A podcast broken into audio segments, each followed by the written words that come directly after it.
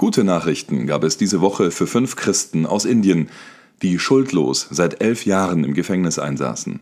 Das oberste Gericht Indiens hat, nach mehrmaliger Ablehnung ihrer Anträge, die Männer freigelassen.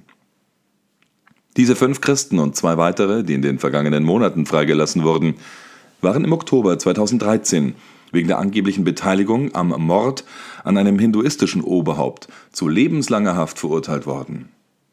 Für Extremisten war dies damals der Vorwand dafür, mit Massakern an Christen in Kandamal in Indien zu beginnen. Es starben mindestens 100 Menschen, 56.000 Personen wurden vertrieben, 300 Kirchen und 6000 Häuser christlicher Familien wurden damals geplündert und in Brand gesteckt. Dank der Hilfe von Menschenrechtsorganisationen, Aktivisten und einigen kirchlichen Oberhäuptern im Land wurde es nun möglich, die sieben zu Unrecht Inhaftierten zu befreien, wenn auch vorerst nur auf Kaution, wie einer der Anwälte der Männer betonte. Unterdessen sind die vielen Berufskatholiken in Deutschland wieder einmal mit sich selbst beschäftigt. Nein, gemeint ist nicht die Mammutveranstaltung Synodaler Weg, die Kardinal Reinhard Marx diese Woche übrigens in Rom auch dem Kardinalsrat vorgestellt hat. Das ist das Beratergremium des Papstes, das eigentlich damit beschäftigt ist, eine neue Verfassung für den Heiligen Stuhl zu fertigen. Nein, Zitat, hier geht es nicht um Geschmäcker, sondern um Häresie. Diesen Vorwurf hat ein Präses des Bundes der deutschen katholischen Jugend, BDKJ, gegen seinen eigenen Verband diese Woche erhoben. Pfarrer Norbert Fink, BDKJ-Präses für die Stadt Neuss, hat mit seiner Kritik auf eine Kampagne des Kölner BDKJ-Diözesanverbandes reagiert. Das Attribut heretisch weisen die Funktionäre dort entschieden zurück. Der Häresievorwurf kommt leider sehr vorschnell, wenn man sich neuen Dingen nicht stellen möchte oder anderer Meinung ist. So Volker Andres, BDKJ-Diözesan-Vorsitzender im Erzbistum Köln, auf Anfrage von CNA Deutsch. Was diese neuen Dinge sind? Im Fall des BDKJ ist es diesmal eine Kampagne namens Katholisch Kreuz. Mit vermeintlich flotten Sprüchen heißt es da zum Beispiel, bei uns entscheidet die Demokratie und nicht der Papst.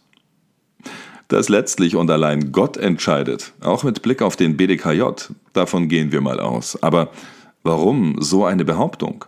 Nun, mit solchen Parolen will der Jugendverband Jugendlichen die Kirche attraktiv machen, erklären die Funktionäre.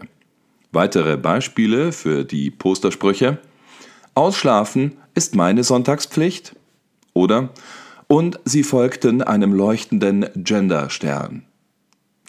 Dass selbst im BDKJ solche Parolen für Ärger sorgen, das zeigt vielleicht, wie erfolgreich solche Versuche wirklich sind, Kirche glaubwürdiger oder gar attraktiver zu machen. Wenn man die zum Teil hitzigen Reaktionen in den sozialen Medien verfolgt, diskutieren die ohnehin vor allem eine andere Frage. Warum wird das Ganze eigentlich von der Kirchensteuer finanziert? Ungleich friedlicher ging es ausnahmsweise diese Woche im Vatikan zu. Die Krippe und der Christbaum auf dem Petersplatz erstrahlen seit Donnerstagabend vor der Fassade des Petersdoms. Der Stall, der an die Geburt Jesu erinnert, sowie der traditionelle Baum stammen beide dieses Jahr aus Norditalien. Nicht zu vergessen, dass es hier um die Feier der Geburt Jesu geht. Davor hat auch Papst Franziskus am 5. Dezember gewarnt. Gegenüber einer italienischen Delegation zur Einweihungsfeier sagte der Pontifex, in der Adventszeit und an Weihnachten dürfe man nicht dem banalen Konsum verfallen.